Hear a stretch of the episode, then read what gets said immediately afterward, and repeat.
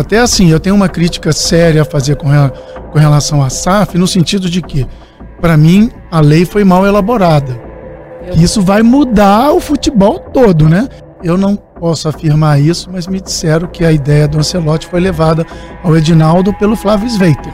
Nunca houve certeza que o, que o Ancelotti viria. E o Edinaldo, obviamente, se comprometeu com isso e ficou muito claro que presidente Edinaldo, porque ele não cumpriu os acordos que, ou pelo menos acordos importantes que tinham, tinham sido feitos anteriormente, que ele não cumpriu. Os principais nomes do mundo da bola, de Mara Entrevista.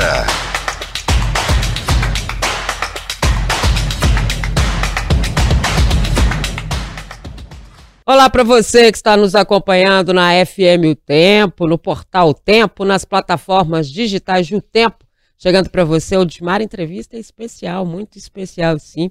Bom estar com vocês aqui novamente. Lembrando que logo, logo chega a quarta temporada do Dimar Entrevista, com muito mais para você. Hoje a gente traz é, um papo muito especial, né, com alguém que nos bastidores tem um currículo, gente, inacreditável, né? CBF, FIFA, COI, COB, todos possíveis, Copa do Mundo, Olimpíada. Eu tive a honra de trabalhar com ele no Cruzeiro, né? Aquele grande Cruzeiro que todo mundo viu aí uh, nos anos de 2000, né? 2003. E ele fez parte dessa história, então é um amigo, mas é um profissional super, super, hiper capacitado que a gente está trazendo para vocês. E claro, a gente vai falar de CBF, porque tá uma confusão não é uma confusão, né, Fred? Frederico Jota me acompanha nessa entrevista. Tá uma confusão lá, né? Tá um pouquinho, né, Edmar? É. Um abraço para todo mundo que nos acompanha e um prazer ter alguém como Marcos Moura aqui, porque vai ter muita história pra gente contar. Da bagunça de agora e de algumas coisinhas do passado também, né, Di? É verdade. Frederico Jota, editor-chefe de O Tempo Esportes. Então, Marcos Moura é o nosso entrevistado de hoje. Que bom te receber. Tudo que eu falei antes é verdade, né? Da nossa relação, da nossa amizade. É, pude ver o seu trabalho tão profissional, tão perto. Numa época, né, Marcos, que as coisas não eram desse jeito, né? Porque não tinha clube empresa, não tinha nada. Tinham possibilidades, né? Mas a gente já tinha naquela época no Cruzeiro uma equipe muito voltada para isso, né? Para esse profissionalismo. Eu estou falando, gente, o profissionalismo técnico mesmo da coisa, né? Não só o futebol. O Vanderlei também dava, o Vanderlei Luxemburgo dava essa abertura para que a gente tivesse. Talvez as pessoas não saibam, mas um treinador com muita, é, com muita essa visão, né? o pessoal fica falando muito daquela questão que ele falava manager, manager, né? E era isso que a gente está vendo hoje, né? O Vanderlei também à frente do seu tempo, acho que é o respeito a ele tem que ser dado né, em todos os momentos também. Que bom te receber, que bom que você está aqui. Bem, muito obrigado, é um prazer estar aqui com vocês, Dimara. Fred, se eu posso falar assim. Né? Claro. obrigado, é, pô, foi um prazer trabalhar né, aquele período no Cruzeiro. A gente teve uma interação incrível, tinha uma equipe muito bacana em todos os sentidos, né? Tanto na parte técnica como a direção. Foi, um, foi, uma, foi um momento onde tudo, a interação entre todas as frentes funcionava. Né? Havia um diálogo, havia uma convivência legal, e eu acho que sem isso é muito difícil também ter resultado. Né? Você precisa olhar todos os aspectos de uma estrutura, né, de, um, de um clube de futebol, mas o relacionamento, no fim das contas, é o que dita, na minha opinião, que vai acontecer. E nesse período lá, o relacionamento era muito bacana entre todos, e acho que isso resultou no que resultou também. A gente fala muito, né, que é o, o, que você faz, gestor esportivo, né? Mas a gente fica muito confuso. É, acho que o Fred tem o mesmo pensamento que eu, mas o que a gente viu mesmo, né, de SAF, principalmente no último ano, né, 2023, que elas apareceram com mais efetividade, é, a gente fica meio confuso de entender que gestão esportiva é essa em alguns clubes, né, não, Fred? É verdade, e tá aqui o Marcos que ele pode até tirar essa dúvida pra gente. O Marcos foi coordenador técnico daquele Cruzeiro multicampeão. Isso. Onde encaixaria hoje o coordenador técnico nesse novo modelo de gestão de clubes que a gente está vendo, Mar? Olha, eu acho até que, na minha opinião, enca é, encaixa em todas as situações. Assim, a gente vê que o modelo da SAF está indo, assim, como alguns clubes se direcionaram nesse sentido nos últimos anos, que é ter, assim, uma importância maior do CEO, que seria a pessoa que seria, assim, em vez de você ter o presidente que comanda o clube, geralmente uhum. o presidente de um clube, né? É, não estou dizendo agora na SAF, mas mesmo na SAF, o presidente do clube era uma pessoa que tinha seus próprios negócios. Então ele não era uma pessoa que podia se dedicar 100% ao clube. O que, que os clubes, assim, ao longo dos últimos anos têm feito? Eles têm feito uma contratação de CEOs, quer dizer, são grandes administradores, administradores de empresas. Nem sempre são pessoas com histórico ou com passado esportivo. Né? Então você tem o CEO, que seria a pessoa responsável por comandar o clube como um todo, porque num clube, por exemplo, vamos citar um clube, por exemplo, como Atlético ou como América, que tem um estádio. Então você tem aqui um, um ramo que é tudo que tem no estádio, né? As pessoas que trabalham lá, o, o, game day, tudo que acontece. Quer dizer, só essa árvore aqui deve ter umas 100 pessoas. E aí você tem a, todas as comissões técnicas, desde o profissional, a, o pessoal de base, e geralmente você tem academias e escolinhas associadas, então você tem uma área administrativa e técnica grande aqui. Aí você tem o pessoal do CT, que lá na Europa eles chamam de cidade desportiva, quer dizer, quem é que cuida disso, né? O gramado tá legal para não faltar água, para ter gelo, para a piscina estar tá na temperatura certa. É um mundo de coisas.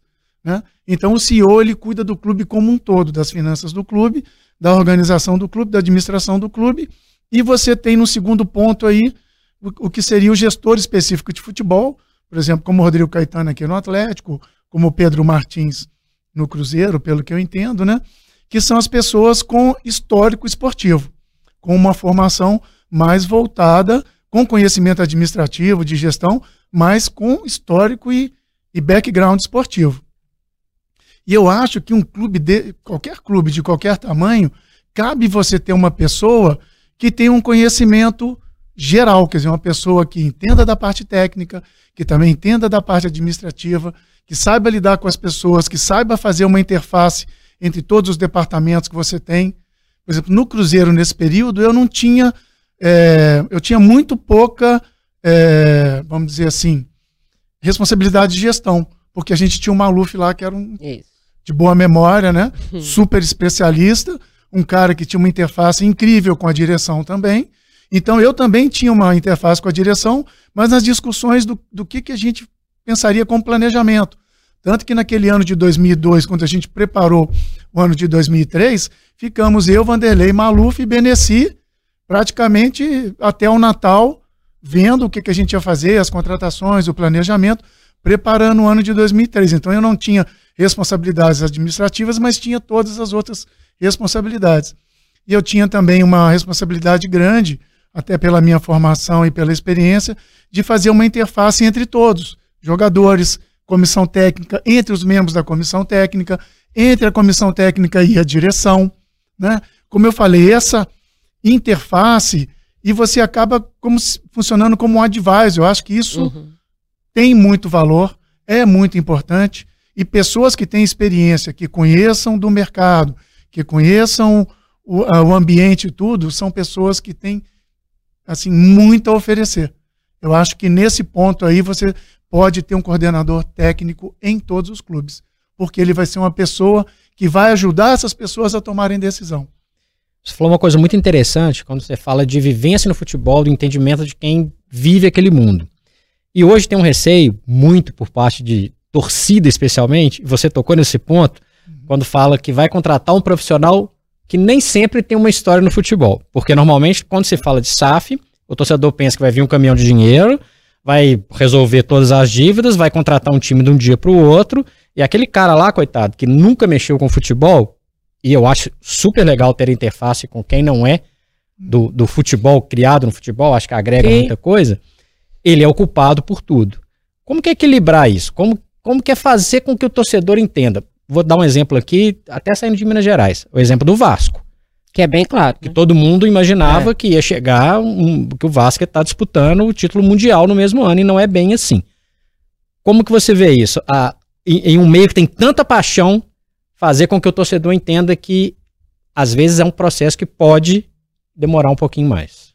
Olha, não tem dúvida que vai demorar mais do que todo mundo imagina, né? Primeiro, assim, a gente vai ter que esperar um tempo para ver se essa estruturação da SAF realmente vai funcionar.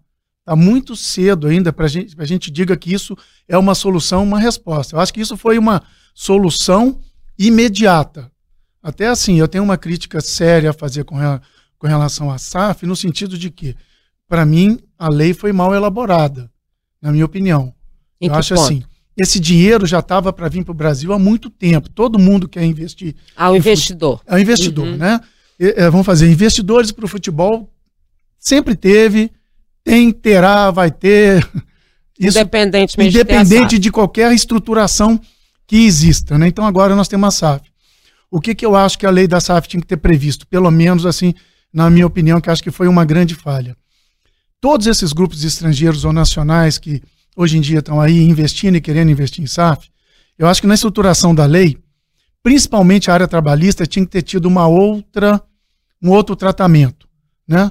Porque o que está acontecendo? Todo mundo que trabalhou antes está passando o maior perrengue, porque os clubes abriram essa questão e as SAFs querem que os clubes façam uma recuperação judicial ou extrajudicial, porque você alonga uma dívida por 5, 10, 15 anos, que é um absurdo.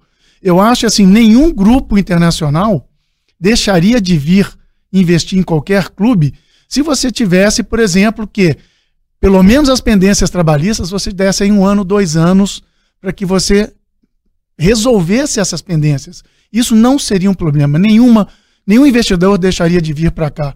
Então eu acho que assim foi mal pensado nesse sentido. Deu uma margem para deixar aí um rastro, né? Porque o que acontece? Ninguém quer saber mais do que passou para trás.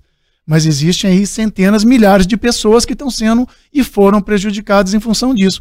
Porque hoje em dia todo mundo, a imprensa, os torcedores, só querem saber o que vai acontecer amanhã. Nem mais o que aconteceu no, no ano passado, ninguém quer saber, porque não adianta mais, né? Quem chegou bem, quem se estruturou bem, legal. Então acho que isso era uma questão principal. E a SAF, a gente vai ter que ver ao longo dos anos se ela vai ser uma resposta, porque, é, desculpa só me alongar um pouquinho. Tranquilo. Por exemplo, primeiro, as SAFs agora, ou, ou todos os clubes fizeram um acordo com as ligas, né? Isso. Para começar, já não tem uma liga só, né? Já é um negócio sem São sentido isso, É. né? Totalmente sem sentido. Eu acho que a força do dinheiro e o interesse comercial vai falar mais forte do que a capacidade né, dos representantes dos clubes e do futebol no Brasil do que eles tiveram até agora de realizar isso, porque a chance disso já está passando já há muito tempo. O Brasil já era para ter uma liga há muito tempo. Né? Isso, com certeza, sendo bem administrada de uma maneira mais objetiva, vai fazer com que o futebol cresça e com que todas as receitas cresçam. Como a gente vê na Liga Inglesa, na Premier League, na, na La Liga, na, na Espanha, isso é uma coisa óbvia, vai acontecer. Então, primeiro, isso precisa acontecer rápido, a junção de tudo. Senão, isso vai levar muito mais tempo. Porque veja só, os clubes agora pegaram adiantamento, né? De então, novo. vamos dizer aí um clube como o Cruzeiro que pegou 200 milhões. Ele recebeu 100 milhões adiantado. Nem sei se o Cruzeiro fez um adiantamento no meio do ano, que muitos clubes fizeram e vai ser descontado agora desse dinheiro que pegaram. Depois vão receber mais uma parcela daqui a um ano, mais 25%, né? Já receberam 50%. Sim. Isso os clubes da Série A, que a Série B também é enrolada, né? Porque a série a série- os clubes da Série B renovaram um contrato com a Brax, né? Por mais um tempo e deram uma opção de renovação para depois de 2026. Sim. Isso já criou um, um Um outro problema. Sim. Tanto que um dos investidores da Liga Forte Futebol saiu, que era o Grupo Serengeti, em função dessa questão, que vai ser uma novela para ser resolvida mais para frente. Então, o que, que acontece? As SAFs estão vendendo 20%, né, os clubes todos, né? 20% das suas receitas por 50 anos, né? Que eles vão receber.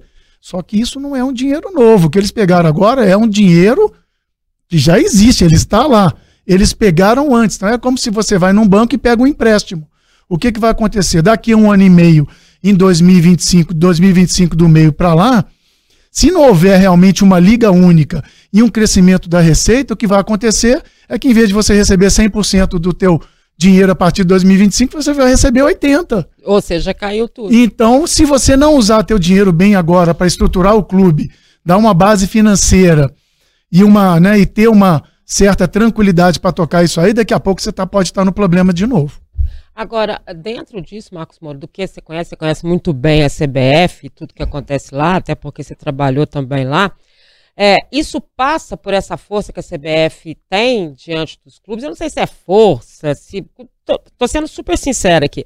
Se é força, se é porque os caras não sabem o que, que eles fazem, porque a liga seria exatamente a sua independência da CBF. E por isso que ela já tinha que ter acontecido há muito tempo. E aí a CBF tem o quê? Tem a força? Porque quando sai essa nova possibilidade, né, com a saída do Edinaldo, você vê todos os clubes apoiando um determinado candidato, que é o presidente da Federação Paulista de Futebol.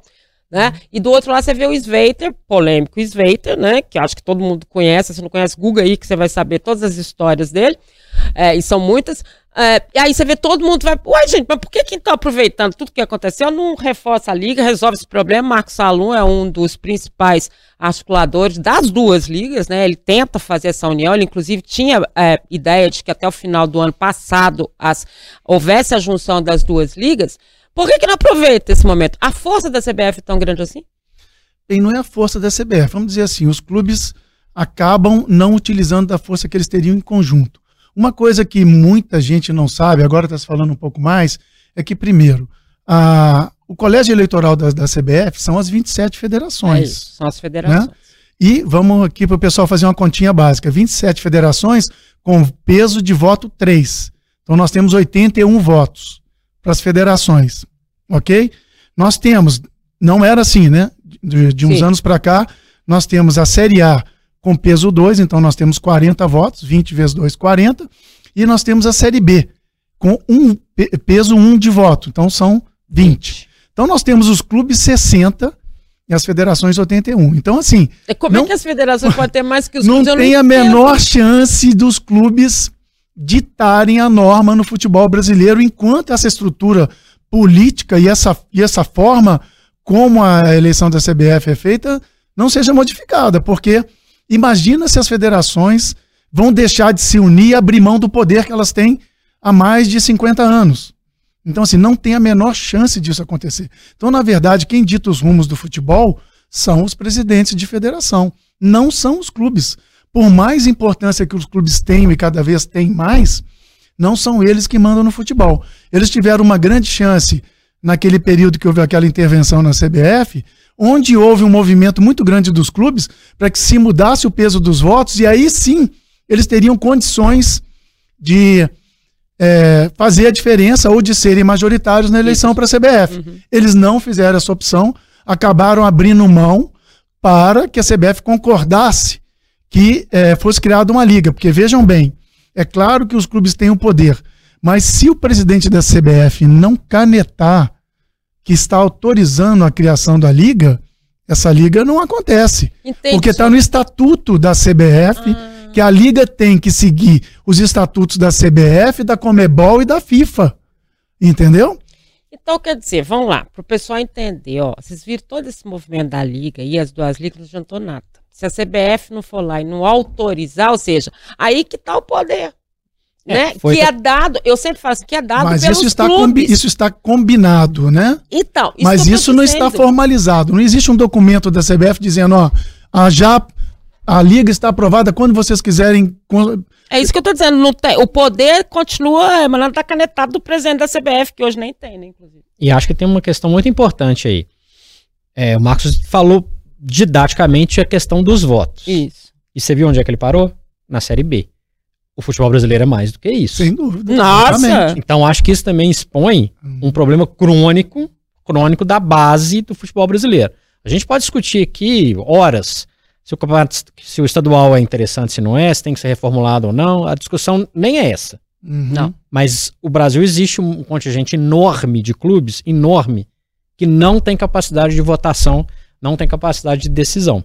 Eu acho que isso também é uma coisa. A liga é uma história. Uhum. A capacidade dos clubes, a gente está falando. Se, se, colocar só a Série C, que são mais 20, e ainda assim não, não daria a conta, a gente está falando de uma Série C que tem estados representativos, tem. Sim. E tem federações que votam.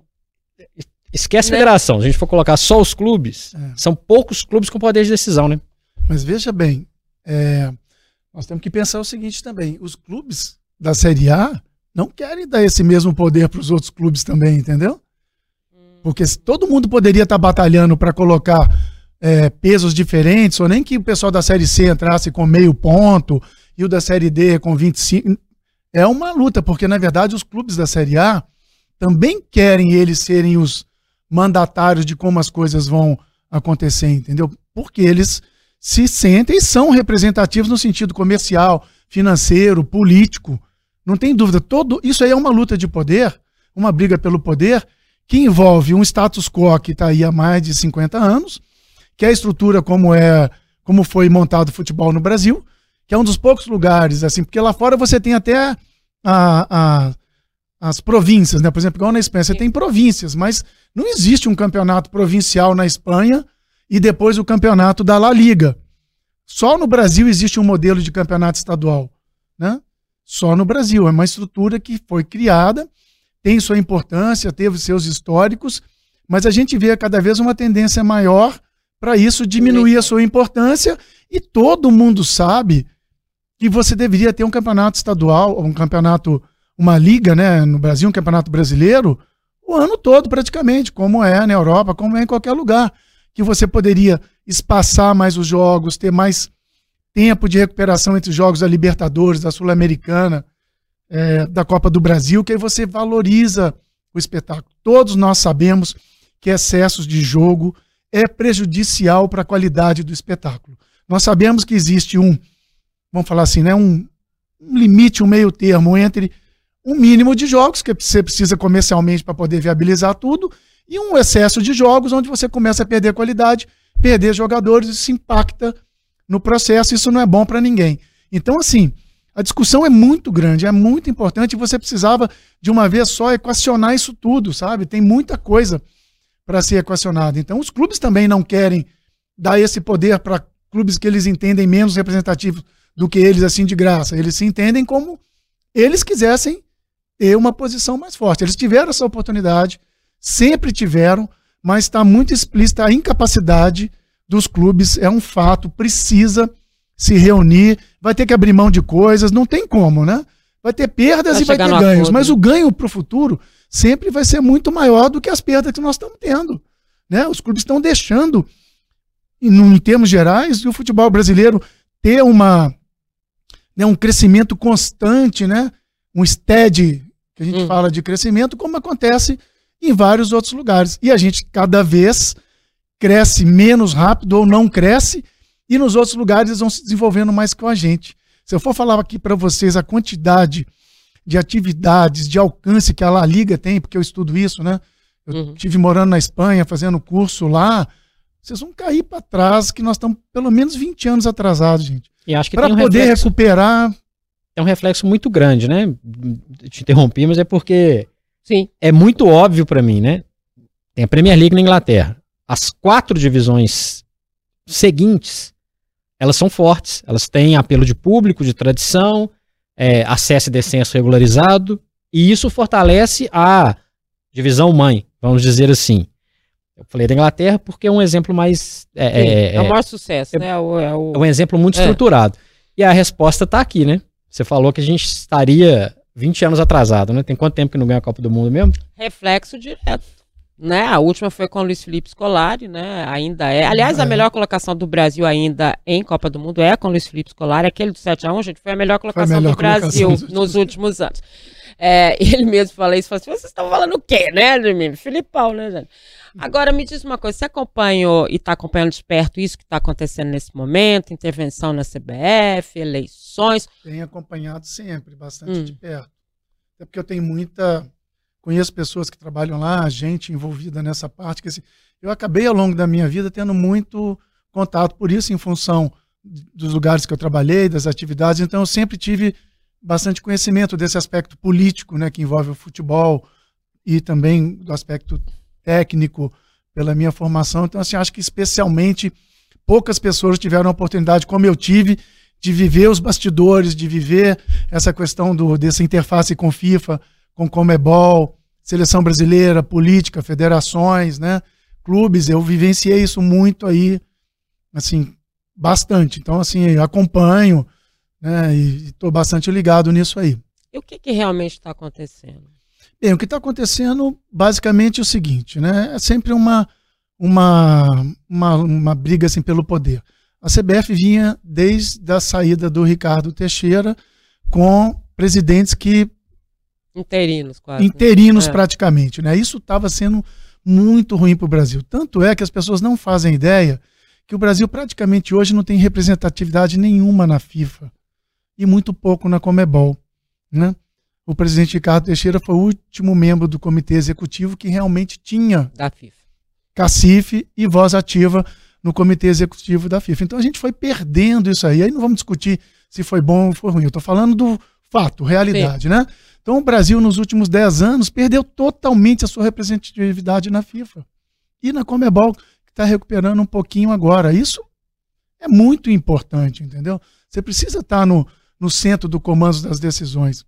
Agora, há pouco tempo, Edinaldo tinha sido eleito para o Conselho da FIFA. O Conselho da FIFA é o antigo Comitê Executivo Sim. da FIFA, que, na verdade, é quem, junto com o presidente, elege, o- que ele é eleito na Assembleia Geral, junto com esses representantes, que é como se fosse um conselho de administração. Quer dizer, você tem influência. São é, determinado número de representantes, em tese, proporcionais aos seis continentes. Né? Isso é o Conselho da FIFA. E eles decidem tudo que importa no mundo do futebol, né? Principalmente em termos comerciais, de marketing, tudo que vai acontecer, Copa do Mundo e tudo mais. Então, o que, que acontece? Para poder apaziguar tudo, pelo que a história Uhum. e aqui eu vou falar né, coisas que o pessoal vai poder comentar bastante aí. Para poder apaziguar toda essa história, é, houve uma, umas conversas tanto com o pessoal dos clubes, Hum. tá? com as federações, porque do jeito que estava, estava ruim para todo mundo.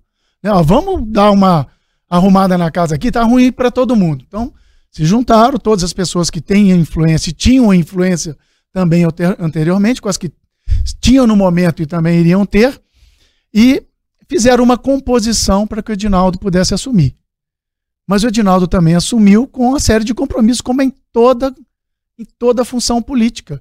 Imagina o presidente Lula quando foi eleito, o presidente Bolsonaro, o presidente da Câmara, o Arthur Lira, o, o Tem nosso. composição política. Tem composição política. Você Tem acordo. tem acordos. Você é eleito de acordo com as composições que são feitas. Olha, tá bom, você vai sentar aí, você é o presidente, mas tem os interesses aqui abrangentes dos clubes e de todos né, que estão envolvidos nesse processo, das federações e tudo mais.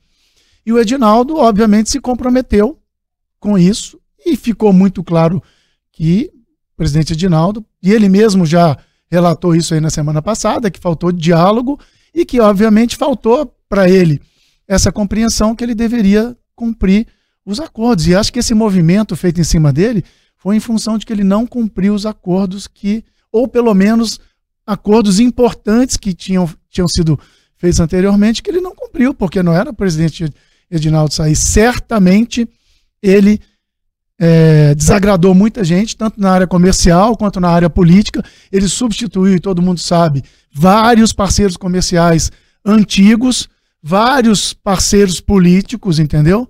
Não estava havendo diálogo com federações, com clubes, então acho que isso aí determinou esse processo que ele vivenciou, porque desenterraram uma ação que estava parada há mais de um ano, né? Ela foi desenterrada de um dia para o outro e ele saiu do cargo. E agora está todo mundo interessado em cada um defender a tua parte. O pessoal do PCdoB, que tem um secretário-geral lá dentro, um outro pessoal de outro partido que também tem influência lá dentro, o Ministério Público, porque é ele que tinha feito o termo de ajustamento de conduta anterior. Então ele se acha no direito que ele foi sobrepassado. Então, assim, todo mundo quer defender o teu. E no fim das contas, o que que sofre? O futebol, que está sempre perdendo tempo, nunca tendo uma continuidade e uma evolução constante como ele precisa. Esse é o, esse é o problema que a gente está vivenciando, para ser bem claro. E o Ancelotti? Porque até pouco tempo ele não tinha se pronunciado a respeito. É. Então ficou uma dúvida enorme e eu acho que é um reflexo disso tudo que, que você falou pra gente.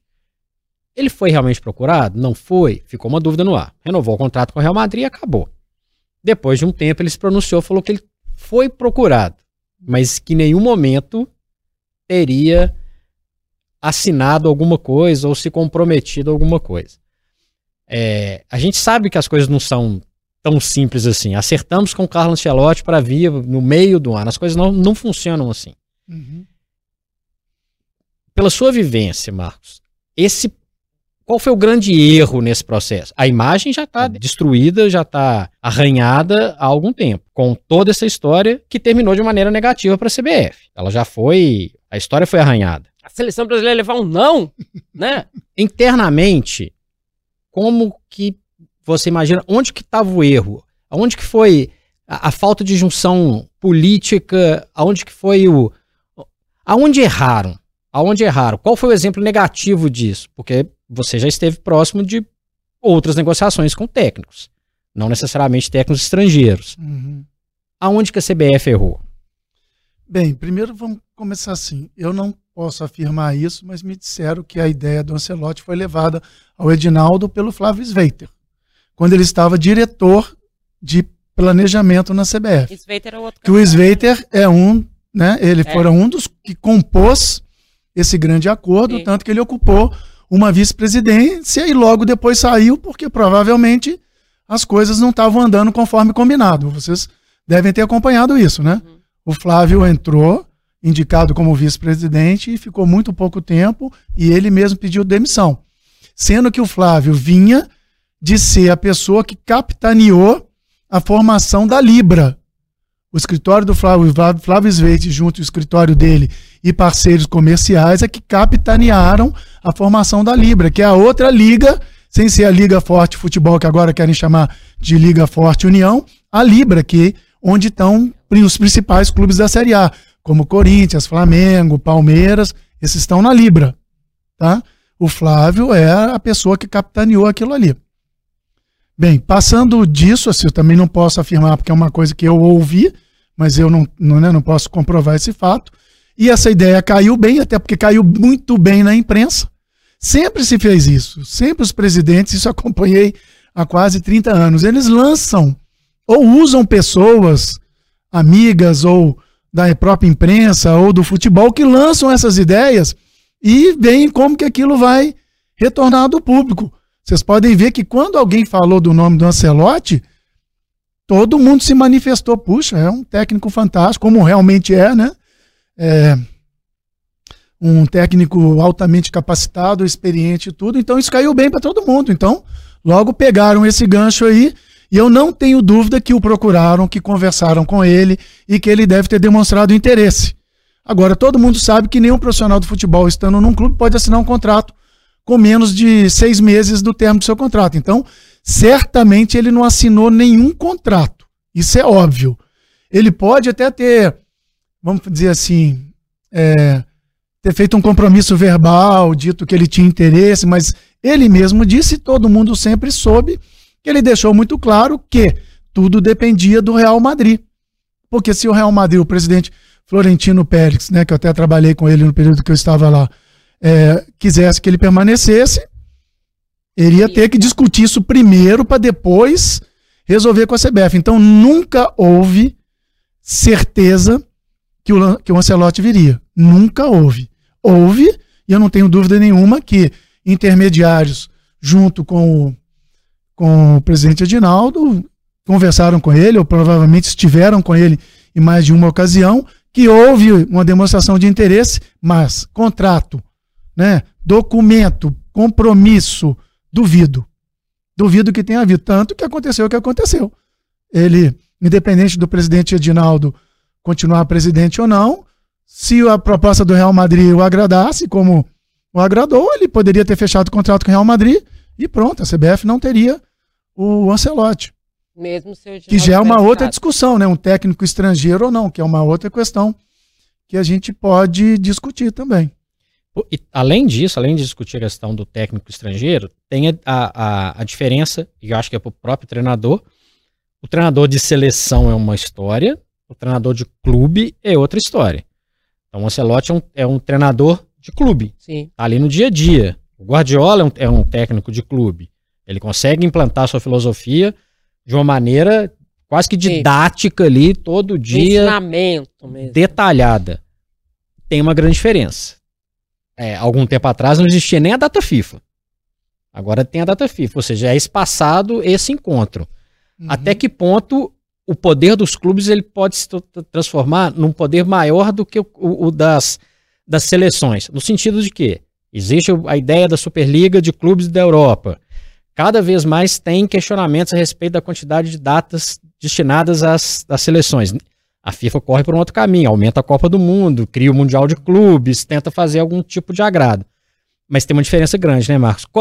Como você vê isso? Você falou um bocado de coisa aí muito importante que eu acho que as pessoas não estão ligadas. Primeiro, assim, será que todo mundo sabe que a, União, a, a, o organismo responsável por julgar todas as questões da União Europeia é, deu ganho de causa para o pessoal da Liga? Sim. Quer dizer, está aberta a possibilidade de ser feita a super da Superliga na Europa. Meu Isso vai mudar o futebol todo, né? Que é como se pela primeira vez você quebrasse um pouco do poder da UEFA ou de uma confederação continental e da própria FIFA. Isso não aconteceu até hoje. Por que, que todo mundo tem medo? E isso sempre foi usado, como é usado agora, né? Depois eu vou voltar lá, que isso aqui me, me pegou o pensamento. Todos os presidentes do CBF, quando acontecia alguma complicação, alguma dificuldade, o governo quer intervir, não sei quem quer se meter na CBF, que eles falam, ah, se se meter aqui, a FIFA vai suspender o Brasil, a Comebol vai suspender uhum. o Brasil. Todo mundo sempre usou isso, isso nunca aconteceu, e eu duvido muito que vai acontecer, apesar de que não é impossível, né? Mas é sempre uma estratégia que quem está lá joga usa, pra joga para cima para poder né, ajudar quem está ali naquele momento. Então, o Florentino Pérez até deu uma declaração no site do Real Madrid falando da decisão lá na Europa sobre isso. Então, Vamos ver os próximos capítulos, né? Outra coisa, eu não assim, não estou discordando de você não. Não. Não não é que eu assim acho que tem técnico de clube e técnico de seleção. Eu até acho um pouco que tem jogador de clube e jogador de seleção, que que às vezes num clube é muito bom, mas que na seleção não pega, sabe? O que acontece, acho, com essa questão de técnico de clube e de seleção, é que todo técnico de clube tem tempo para trabalhar o jogador. O jogador está na mão dele, ele convive com o jogador, ele treina o jogador mais tempo. E o técnico da seleção, o que, é que acontece? Eu vivi isso, sei lá, durante quase 20 anos. Aí depois eu vivi isso um pouco no Real Madrid, que fica parecendo uma seleção. Já explico, explico logo. Na seleção você tem um jogo, por exemplo, que seja uma data FIFA, né? Cada vez menos a Europa quer que a gente faça jogos fora da Europa. Né? Então o Brasil passou muito tempo jogando na Europa para não ter que o jogador vir para a América do Sul, vir para o Brasil, porque Imagina, o cara tem que pegar um voo lá, se deslocar do país dele para não ser lugar, desse lugar para o Brasil, desse lugar do Brasil para onde vai ter o jogo, porque você nunca chega já diretamente Sim. onde vai ter o jogo. Pô, é uma logística né, que a gente tem que observar, é um absurdo. E, e cansativo, e o jogador já está jogando lá, está desgastado, muda a comida, muda o lugar de dormir, muda tudo. Então, assim, o jogador chega, você às vezes tem três, quatro dias, não dá para você dar um treino de verdade efetivo, entendeu? Você dá um treino para dar uma suadinha, aí você dá um. Eu tô assim, uhum. né? Não estou desvalorizando nada, não. O que eu estou dizendo é assim: não dá para você fazer um trabalho de alto nível e de continuidade, porque você vai ter que fazer um treino mais leve, adaptativo, regenerativo. Aí você vai fazer um tático leve, entendeu? Não dá para você fazer um processo de treinamento, de adaptação, para você conhecer todo mundo, experimentar aquele jogador nas intensidades de jogo. É isso que é o problema. Então, um treinador, por mais competente que ele seja, quando ele está na seleção, é muito difícil para ele é, conseguir. É, primeiro que muda, um jogador machuca, tem algum problema, ele nem sempre pode contar com todo mundo, mas mesmo que ele possa, ele não tem tempo suficiente como ele tem um, um técnico de clube tem para poder preparar esse, esse, esse jogador, esse conjunto, esse entendimento, essa, essa, sabe, essa interação. Esse que é o problema que acontece na seleção. E que eu vivi no Real Madrid logo que a gente chegou lá, depois de um tempo de mar. A gente estava lá, aí o Vanderlei ficou todo animado que ia ter uma data FIFA, né? Um jogo. Sim. A gente pensou, nossa, vamos treinar todo mundo uma semana, Vanderlei, vamos dar treino dois horários, que isso não existe lá, né? É, tá, vamos fazer isso, vamos fazer aquilo. Talvez a convocação.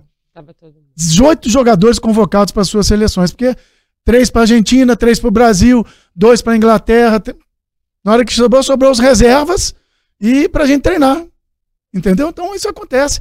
Também você perde os seus melhores jogadores.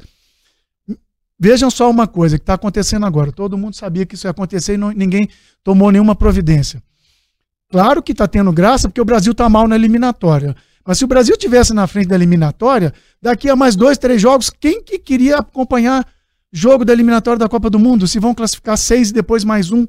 É isso que eu tava falando. É ridículo. É ridículo. Porque É ridículo esse formato de competição. Não podia ter sido mantido. Foi mantido porque havia já contratos e ninguém quis contrariar ou modificar os interesses comerciais desses contratos. Mas é simplesmente absurdo que a eliminatória continue nesse formato que daqui a pouco não vai interessar para ninguém. Só tá interessante pra gente ainda porque nós estamos mal. Se a gente tivesse bem, mais dois jogos acabou, o Brasil estava classificado.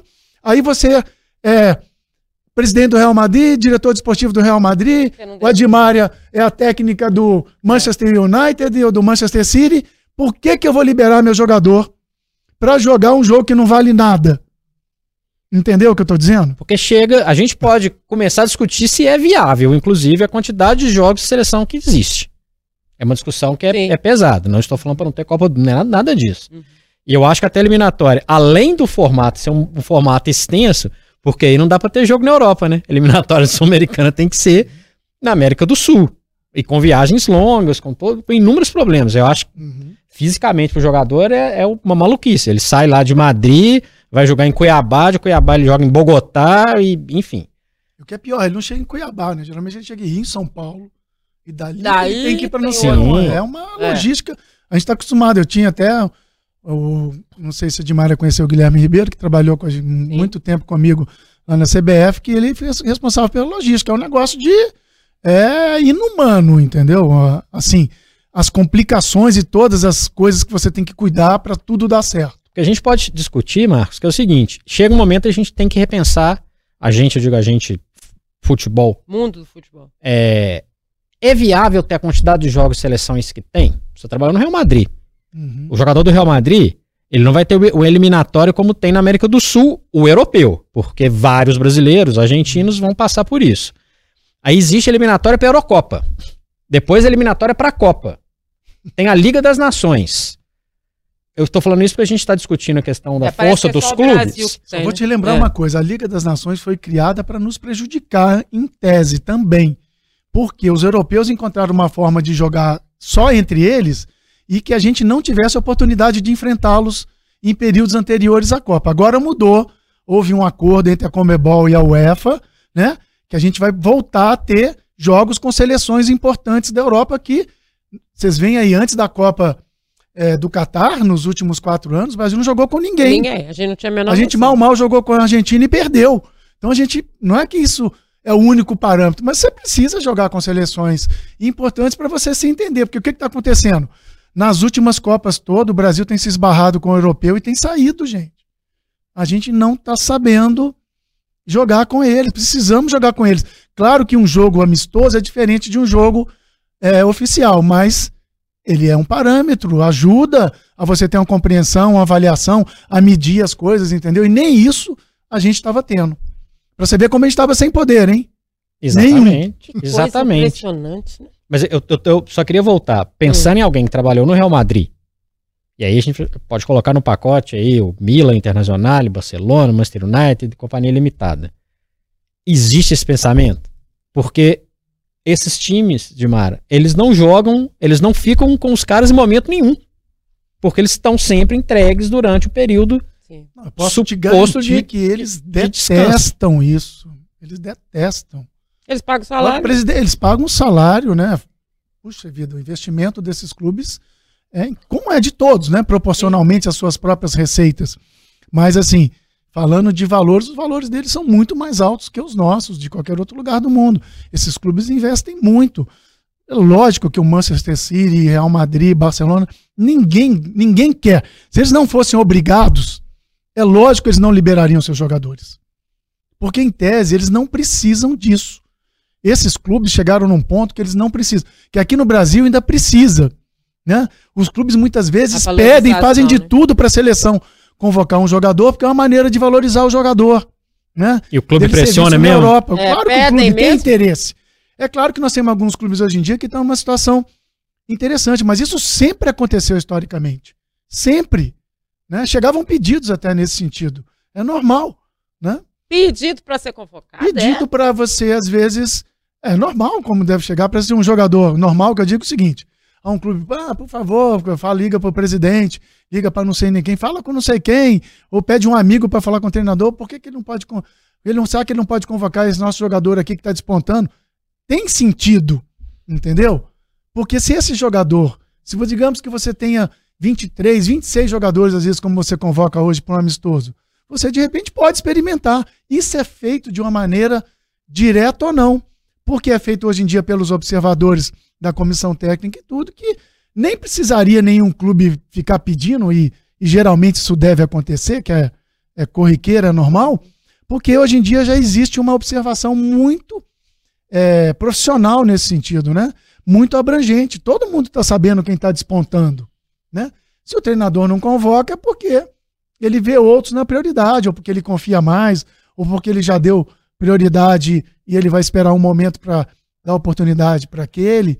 Mas veja bem, o Brasil, a gente ainda depende muito dessa valorização do jogador na seleção. Sim, se não tiver passagem, principalmente É. para a seleção. Todo mundo fica criticando, ah, porque esse técnico é de não sei quem, do empresário não sei quem, ou esse jogador está por causa do empresário. Isso não existe. Os técnicos não vão se dar a esse tipo de situação, entendeu? Mas que esse tipo de pedido, que chega por vários caminhos, deve chegar, chegou e deve continuar chegando. Agora, eu não acredito que isso seja atendido, né? Até porque não precisa, tá todo mundo vendo os jogadores que estão despontando aí. São opções. São opções que acontecem. Mas os clubes lá fora não querem e não precisam disso. Porque são eles que compram, eles não precisam de ninguém para valorizar os jogadores deles, entendeu? A paixão pelo Só clube é maior do que a se paixão um, pela se um seleção. se um jogador é, não for para a seleção brasileira, não tiver um determinado número de jogos, ele nem pode ser contratado pela Premier League. Sim. Então, assim, é uma série de circunstâncias. E a paixão pelo clube é maior do que a paixão pela seleção. Isso pra mim, pelo c- menos, é, é, é meio Com certeza.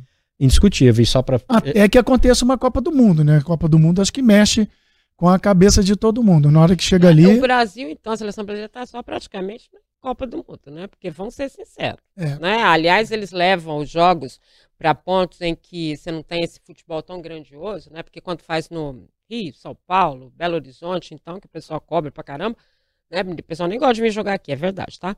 É, porque o pessoal cobra muito, aí eles né, levam mais distante, que o pessoal tem talvez ali um, um acerto maior, porque eu não vejo essa relação mais do brasileiro com a seleção brasileira, a gente ouve isso todos os dias. Eu acho né? que perdeu muito ao longo dos últimos anos, num processo natural também de que cada vez mais nossos jogadores saem daqui cada vez mais jovens, né? E não é que eles per- percam a identidade como jogadores brasileiros e tudo, mas você vai perdendo contato. Você aquilo fica parecendo um jogador é, que é de outro país que está jogando lá. Você só vê ele E é, jogando né? pelo Manchester City É. ele já vai para lá, já joga lá, quer dizer, é uma relação, ele acaba ficando também, até dentro do dia a dia dele e do comportamento, como um jogador mais europeu.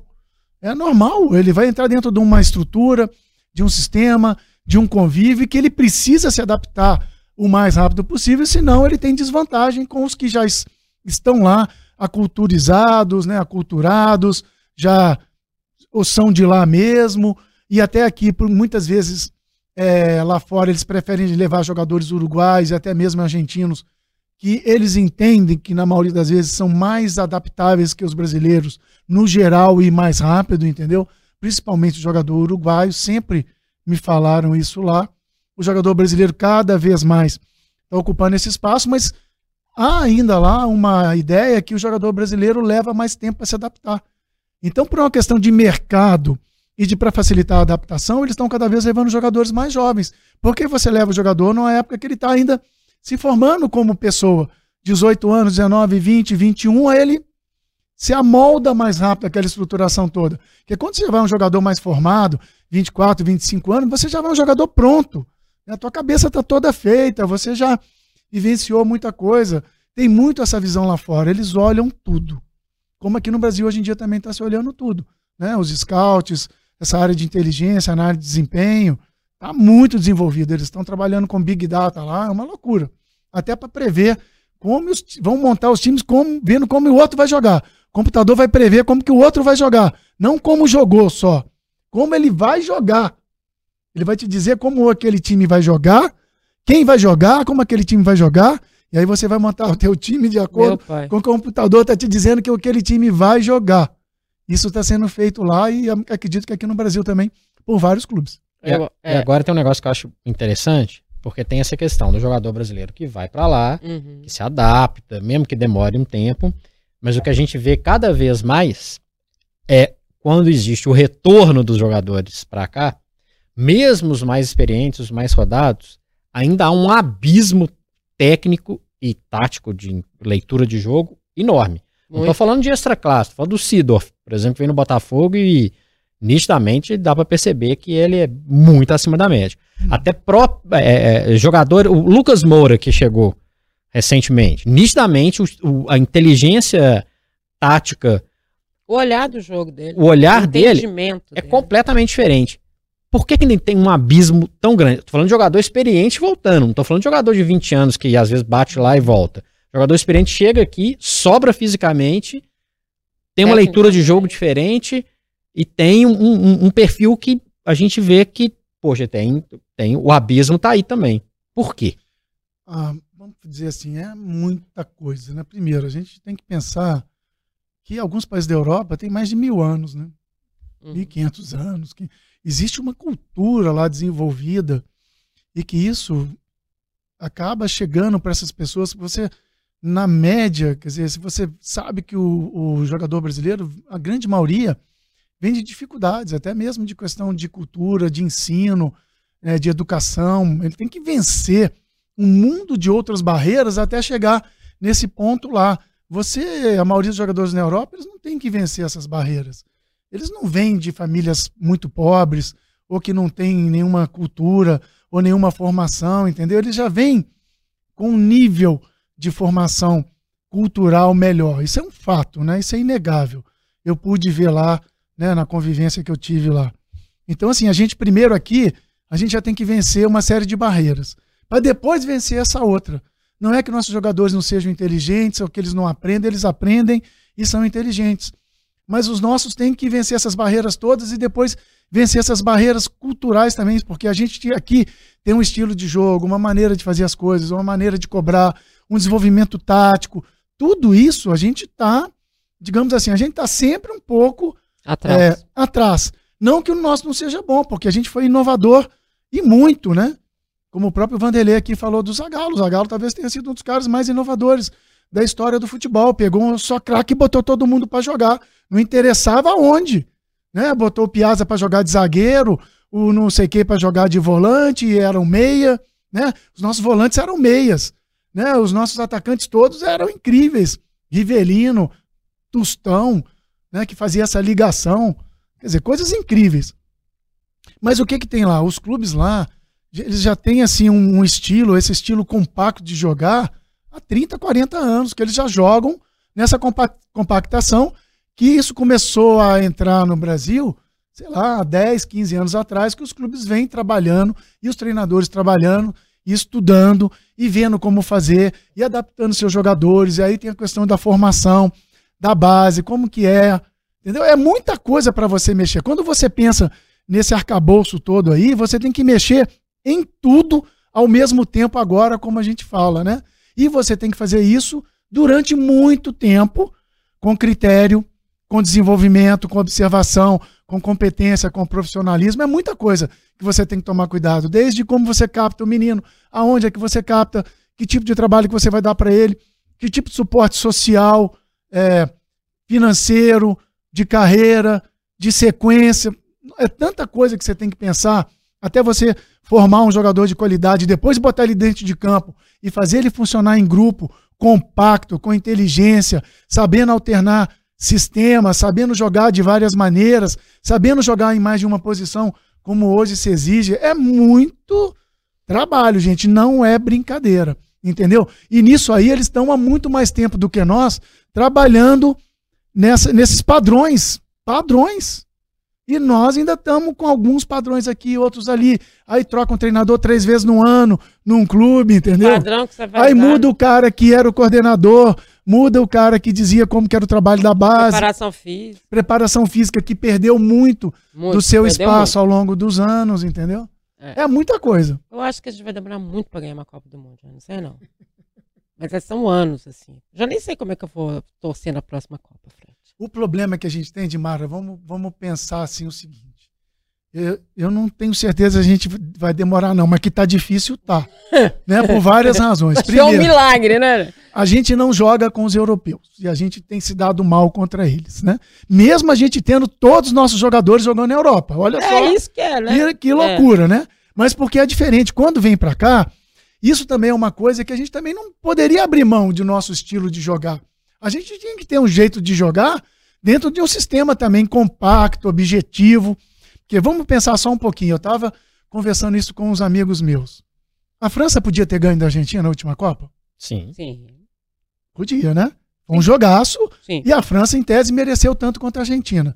Se a França, tiv- pensa comigo, se a França tivesse ganhado da Argentina, ela seria Bicampeão. bicampeã mundial. Ia, Tricampeã, esta- né? ia estabelecer um parâmetro, sabe o que, que é? Se você olhar o time da França, desde aquele que ganhou a Copa, a que ganhou a Copa passada, né? Da Rússia, né? Sim. É, o time da França só tem jogador alto e forte. Parece um time de basquete jogando futebol. Não são jogadores tão altos, são altos, técnicos e fortes e rápidos. É uma tendência no futebol. E ela estaria muito mais marcante se a França tivesse Ganha. Ia estar todo mundo assim, nossa, temos que contratar só jogador que vai ser alto, forte e rápido e técnico. Em qualquer posição. Que era como estava na França, lateral alto, volante alto, todo mundo alto e rápido. Não é como na NBA, que os Estados Unidos conseguiu isso, né? Os jogadores lá são altos, técnicos e rápidos. É impressionante, né? E coordenados com aquela altura toda. Não, nós não temos dúvidas que é muito mais fácil um jogador não tão alto ter mais coordenação em função de, de centro de gravidade, um mundo de outras coisas que a gente vê. Os melhores jogadores, os mais técnicos, são todos mais baixos. Todos. É assim, muito difícil a gente pegar um jogador, ah, um jogador que seja alto mesmo e que seja incrivelmente habilidoso e técnico. Me fala um. Quase não tem. Ah, Você fala Ibrahimovic, é muito bom, mas não é um jogador assim. Agora, se a gente for falar aqui dos que tem essa estatura, Ronaldinho, é, Romário, e daqui Ah, nós vamos para né? um mundo que são Uhum. habilidosos, Messi, Maradona, que era um tampinha, né? Participei de vários jogos como Maradona, era um negócio assim do outro planeta, do outro planeta, né? Então você tem que mesclar. Isso aí foi o que a Argentina tinha, né? Mas a França estava implantando um modelo, transição super rápida, jogadores técnicos rápidos e transição rápida para o ataque, não era isso? O jogo da França era uma loucura desse jeito aí. E variação de posições. Tanto que o Real Variação Madrid de- contrata jogadores Pois é, variação que eles de podem jogar. posição, é, des- é, contra-ataques, né? Essa, esse blitz A no pressão, ataque, né? incrível. Mas a França não ganhou, então. Mas É. todo mundo está de olho nisso, porque é uma tendência que a França estava essa colocando. tendência, gente, aí nós não estamos mesmo. Obrigada, Messi. né? E aí é tá só no lembrar uma coisa: é, na Copa de 94, a gente tinha Sim. dois atacantes assim fora do fora do fora de série, né? Bebeto e Romário e um time muito estruturado. E a gente, eu participei de toda a preparação, por exemplo, lá na Grande Comari, a gente saiu de campeão de lá, de Mara. As palestras do Evandro, que foi o Sim. primeiro começou a trabalhar nisso aí, que o Parreira trouxe, e os jogadores estavam tão unidos e tão maduros que eles, cara, tinha um problema lá. Já depois, lá nos Estados Unidos, os jogadores falavam: Ó, chama lá o pessoal da comissão técnica que nós vamos resolver o problema é agora. Não precisava a comissão técnica se juntar, marcar reunião, não. Eles é que Resolvi entre já eles. resolviam a coisa, entendeu? Ao contrário de 90, que era uma. É, e eu também Era mais tumultuado, 90. né? Em 90 houve essa dissensão entre os jogadores, mas em função de que, na verdade, houve uma reunião lá muito louca que os jogadores queriam que mudasse o sistema, que o... Isso é um fato, né? Mas muita gente depois vai dizer que eu tô falando coisa aqui e vai dar muita confusão. Mas é um fato, aconteceu uma reunião lá que o Lazzaroni tinha implantado aquele 3-5-2, o Brasil nunca tinha jogado no 3-5-2, e obviamente os jogadores do meio para frente queriam que voltasse ao sistema anterior, né, um 4-4-2, e os jogadores que, tá, que eram da, do meio né, defensivo Uhum. para trás não queriam mudar o sistema, é lógico, porque ia ter que sair um. Então, assim, houve uma falta de, né, de, de convencimento, né, de agregação, Comunicação. de, não de comunicação, mas de convencimento mesmo, para que, olha, é desse jeito que a gente vai e vai ser campeão.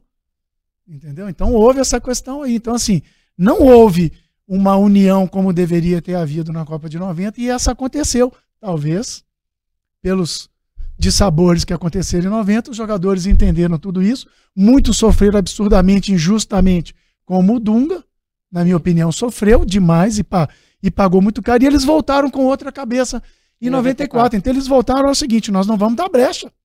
Aqui, moçada, todo mundo junto. E eram jogadores que tinham um estilo de vida muito diferente uns para cá e outros totalmente diferente para lá, mas que se deram então, as mãos sim. totalmente, entendeu?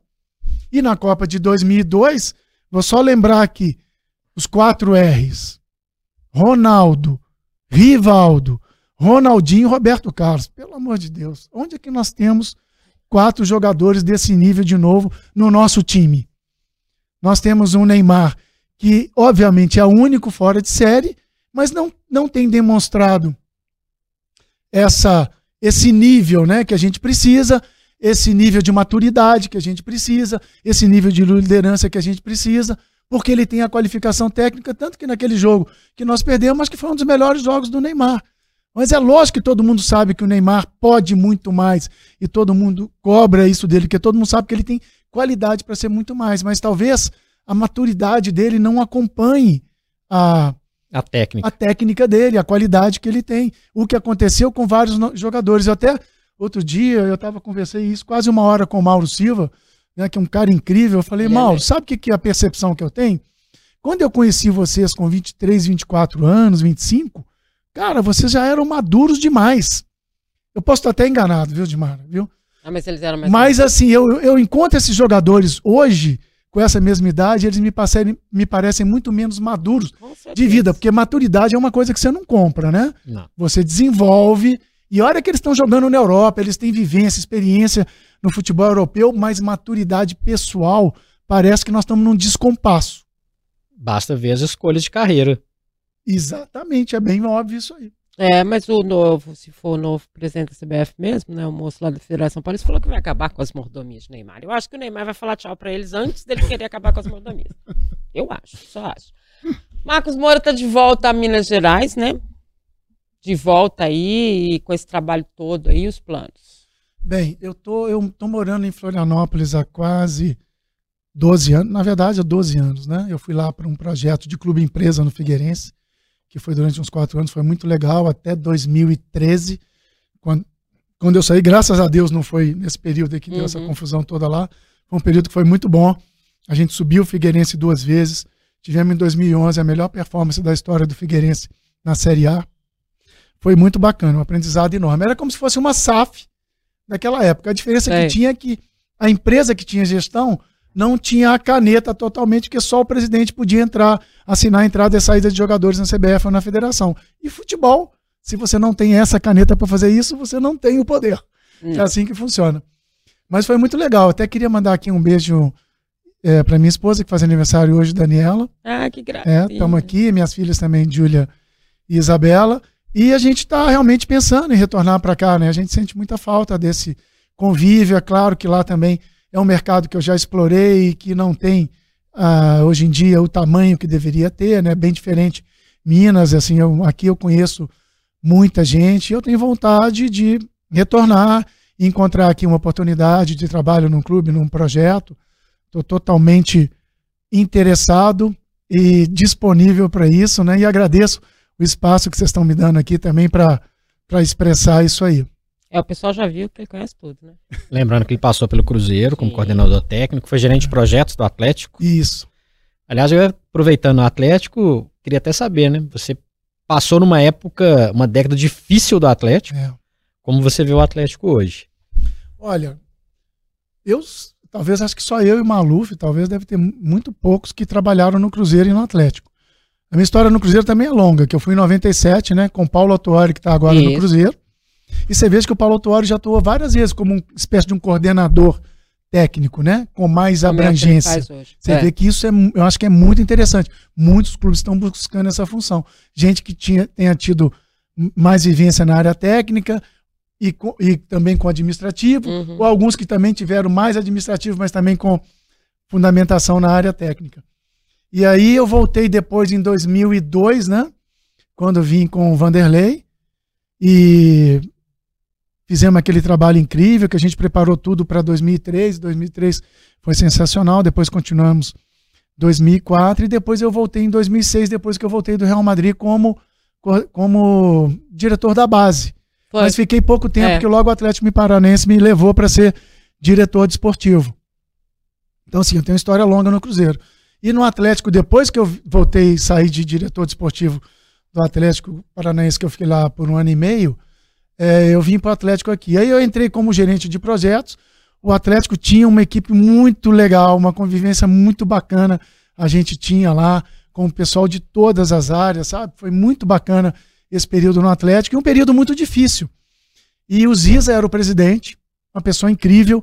O Ziza fez um trabalho muito legal, eu acho que foi muito injusto com ele aquela saída que ele teve. Você vê como o futebol é complicado, né? O Ziza, naquele período, o Atlético pegou pela primeira vez em 40 anos uma certidão negativa. Né? Fez aquela questão da time mania e ele começou a pagar tudo que tinha que pagar em dia. Não sobrava um centavo pro futebol, então o futebol ficou prejudicado. O que, que aconteceu? Você pagava uma... fazer futebol. Pois é, né? veio um avalanche na cabeça do Ziza, até Ministério Público. Absurdo, né? Ridículo. Uma pessoa como o Ziza, sensacional. E depois o Atlético teve um período onde o Atlético não pagou ninguém. Entendeu? Pegou, fez o, a dívida do Atlético aumentou enormemente, mas chegou num momento que teve resultado. Por quê?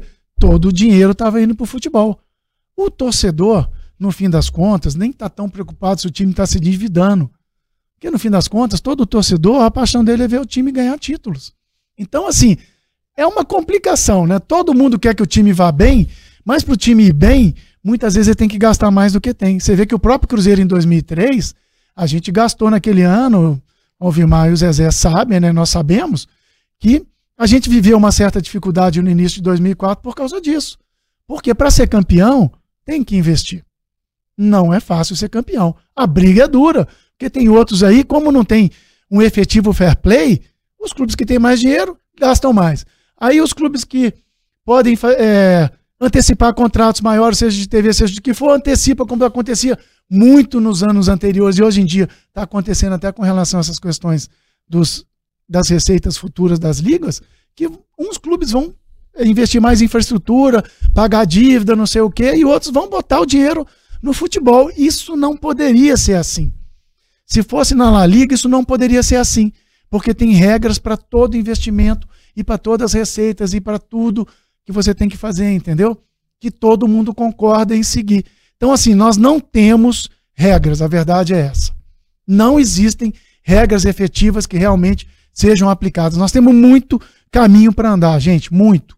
Você acompanha futebol e é bom de palpite? Então tem que conhecer KTO KTO.com, isso mesmo. A KTO é o melhor e mais seguro site para você apostar e se divertir. Tem os campeonatos estaduais, Copa do Brasil, Brasileirão, Libertadores, Champions League, ou seja, tem tudo e várias outras modalidades, claro, além do futebol. E lembrando que na KTO 2 a 0 é goleada. É isso mesmo. Se o time que você apostou abrir 2 a 0, a KTO paga na hora com o ganho antecipado. Faça seu cadastro KTO com e utilizando o cupom O Tempo você tem 20% de bônus no primeiro depósito. Isso mesmo. Usando o cupom O Tempo você tem 20% de bônus no primeiro depósito. Deixe os seus palpites na KTO.com, onde a diversão acontece. O Marcos Moura está de volta então a Belo Horizonte, né? Isso é bom para a gente, acho que é bom para o futebol mineiro, né? Ter esse profissional né, com essa sólida experiência, com tudo que o, o Marcos Moura tem. E a gente aqui agradece né, a participação Demais. dele. Muito obrigada a você também, Frederico Jota, por estar comigo nessa entrevista. E todo sucesso do mundo para você, que logo, logo a gente possa se encontrar aí novamente nesses gramados aí. Sem uhum. dúvida nenhuma, você é um profissional que merece. Eu que agradeço aí pelo espaço, Dimara. Frederico, por tudo aí. Estou sempre à disposição aqui. Desejo sorte para todo mundo. Eu não quis pintar nenhum quadro, não. Eu quis trazer informações que às vezes as pessoas é, não conhecem para poder levar em consideração. Eu sei que o que importa é a paixão do torcedor. Eu respeito muito isso, mas a gente precisa avançar em todas as outras questões para que essa paixão possa ser melhor aproveitada e ela possa ser mais valorizada com crescimento, com desenvolvimento, que é isso que a gente deseja. Com certeza. É isso, gente. Agradecendo sempre a sua audiência. A gente fica por aqui. Beijo grande. Tchau.